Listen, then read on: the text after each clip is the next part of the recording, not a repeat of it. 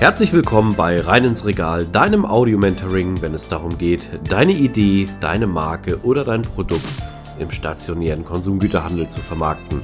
Mein Name ist Ben und mit nunmehr 20 Jahren Berufserfahrung habe ich den Expertenstatus erreicht und ich freue mich, dich auf deiner Reise begleiten zu dürfen. Und nun wünsche ich dir viel Spaß mit dieser Episode. Und da sind wir wieder heute auf unserem Roundtable. Leo, herzlich willkommen. Schön, dass du da bist. Was ist denn heute unser Thema? Ja, vielen Dank. Ich freue mich auch dabei zu sein. Genau, jetzt haben wir uns vorgenommen, dass wir mal so eine kleine Miniserie uns ja, vornehmen, und zwar zum Thema Produkteinführung in den Markt, also in den deutschen LEH.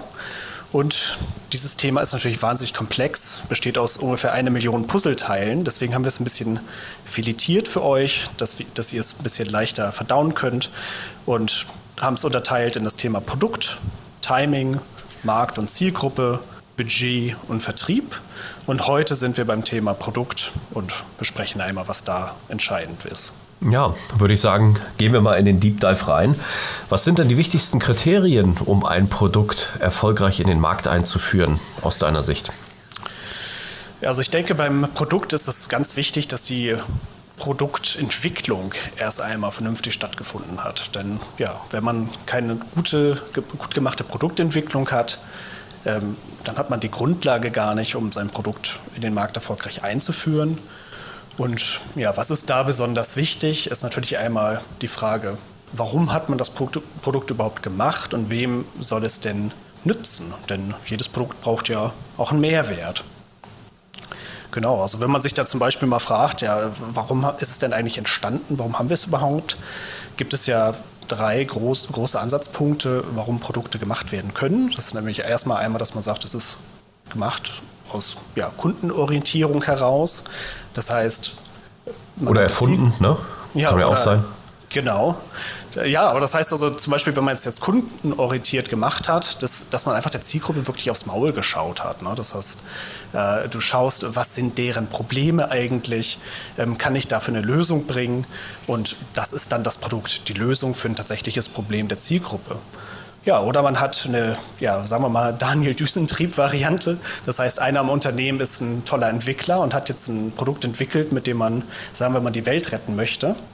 Ja, oder man hat als Grund, warum das Produkt entstanden ist, einfach den Wettbewerb, nämlich, dass man geschaut hat, ach guck mal, die haben das und das entwickelt, da müssen wir nachziehen, sonst äh, haben wir mit unserem Unternehmen ein Problem.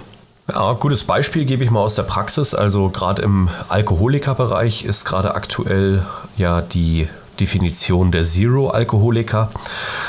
Ähm, und das ist natürlich ein spannender Bereich. Also sozusagen äh, Spirituosen ist es dann, das sind nicht Alkoholiker, Entschuldigung, Spirituosen im Bereich der Zero-Methode. Das heißt also, dass wirklich dort kein Alkohol enthalten ist, dass dieser extrahiert wurde, aber die Essenz aus diesem Destillat trotzdem noch voll genießbar ist. Oder ein anderes Beispiel, die Schokocremes dementsprechend die auf den Markt gebracht wurden. Also diesen Schokoaufstrich, den man hatte, der dann irgendwo mit Palmöl behaftet war, wo man dann auf Rapsöl umgeschwenkt hat. Wird die ja, Bedarf einer Zielgruppe natürlich auch dann erfüllt halt. Ne? Ja. Ja, ich denke, gerade wo du das jetzt auch mit dem Zero-Alkohol sagst, dass, dass das ja tatsächlich auch alle möglichen dieser drei Gründe äh, haben kann, warum man es gemacht hat. Also es kann einmal sein, dass tatsächlich, das denke mal, wird der erste gewesen sein, der damals mit dem alkoholfreien Gin auf den Markt kam, von dem natürlich inzwischen auch eine absolute Schwemme leider auf dem Markt ist, muss man sagen. Ähm, deswegen, äh, das heißt, der erste hat dem Kunden aufs Maul geschaut, hat das entwickelt und gesagt, wow, toll, vielleicht auch ein bisschen Daniel Düsentrieb dabei und hat sich dann eine ganz neue Methode überlegt. Und inzwischen ist es natürlich so, dass äh, tatsächlich da ganz viele MeToo-Produkte unterwegs sind. Man also eher dann das Thema hat, der Wettbewerb hat es, äh, wir müssen es auch haben. Mhm. Ich denke mal, ganz wichtig ist immer, dass man sich fragt, ähm, ja, welchen Nutzen hat das Produkt für die Zielgruppe? Und dieser Nutzen sollte natürlich einigermaßen äh, einzigartig auch sein. Ne? Das heißt also, ja, die, die Leute, die es zuerst hatten, die haben diese Einzigartigkeit einfach noch mal viel mehr, als wenn man dann ein, zwei, drei oder vier Jahre später mit einem ähnlichen Produkt um die Ecke kommt. Absolut. Man muss aber auch hier unterscheiden, da komme ich jetzt natürlich aus der Vertriebssicht, wie das Produkt beschaffen ist, ist auch sehr wichtig. Denn es kann auch sein, dass wir vielleicht schon ein bestehendes Produkt haben, aber dieses dann nur optimieren, weil zum Beispiel die Regalgrößen sich geändert haben und Regale jetzt etwas flacher sind. Auch hier möchte ich ein Beispiel geben. Nehmen wir mal einen Softdrink, den wir herstellen der mag im deutschen Handel super funktionieren, aber wenn wir an Export denken, sagen wir Flugzeuge, da muss man ganz bestimmte Größen haben. Auch das ist im Endeffekt ein eigenes Produkt, was dort entwickelt wird, wo man halt dementsprechend auch auf die Bedürfnisse sozusagen der technischen Seite, der vertrieblichen Seite eingehen muss. Ja, absolut, das stimmt. Das, ist, das sind einmal natürlich das, das in der Logistik funktioniert. Das ist natürlich wichtig. Auch wenn man jetzt sich überlegt, dass man mit einem Produkt hier aus Deutschland vielleicht in den USA auf den Markt kommen will, muss man natürlich dann auch überlegen, dass äh, das ganz andere MHDs äh, haben muss, weil einfach die Verschiffung viel länger dauert. Das sind natürlich Sachen, das muss man alles mit bedenken, dass es dann für alles passt am Schluss, klar. Wenn wir das jetzt mal in fünf Punkte zusammenfassen würden, so wie unsere Headline ist, was würdest du sagen, sind die fünf wichtigsten Punkte für das Thema Produkt? Also du meinst über die anfangs genannten fünf Punkte hinaus? Jetzt einfach nur fürs Produkt? Okay. Genau, jetzt ja, fürs Produkt oder fürs Protokoll nochmal so als Resümee. Ja, also ich denke, dass es sehr wichtig ist, dass man die Kundenbindung hat mit dem Produkt. Das heißt, man erfüllt tatsächlich bei den Kunden ein Bedürfnis. Und zweitens sollte das relativ einzigartig sein. Dann, ähm, ja, das, was du genannt hast, dass es natürlich im Regal stehen kann, das Produkt. Also die technische Seite primär die technische sozusagen? Seite, genau. Ja, es sind natürlich dann noch die ganzen Dinge, wie dann der Preis, ähm, das Aussehen. Das sind natürlich alles Dinge, die, die äh, absolut gemacht müssen, damit es funktioniert. Aber vom, vom Allergrößten ist es auf jeden Fall so, dass wenn, wenn das Produkt nicht zur Zielgruppe passt und eigentlich kein Bedarf da ist, dann kann man einfach auch die ganzen anderen Punkte gut machen. Aber ähm, es wird niemals erfolgreich sein. Okay, und das ist ein guter Punkt. Wenn wir das Ganze jetzt mal umdrehen, an welchen Themen, du hattest es schon angesagt, aber was ist absolutes Don't? Warum Produkteinführungen scheitern? Was wurde nicht gemacht, wenn wir das auf das Produkt beziehen? Naja, das ist ja immer dieser Spruch, ne, dass der, der Köder nicht dem Angler, sondern dem Fisch schmecken muss. Und es ist ganz oft so, dass ja, Produkte entwickelt werden, weil jemand halt eine ganz tolle Idee hat und sagt, das ist doch mega. Ähm, aber äh, vielleicht, was weiß ich, jetzt ganz platt, ne? Das ist eine neue Maschine da und dann kann es losgehen oder es ist eine Werkbank auf einmal da und dann denkt man, ach, ich könnte doch mal was machen. Ähm, aber das ist natürlich dann überhaupt nicht kundenorientiert. Ne? Das man muss immer den Blick nach draußen haben. Warum mache ich das und wer will das eigentlich haben und äh, wenn er es haben will, wie genau will er das haben? Das ist der größte Fehler, der aber leider wirklich ganz, ganz oft passiert und warum auch so viele Produkte, man sagt ja 80 Prozent der Produktneuanführung am Markt scheitern.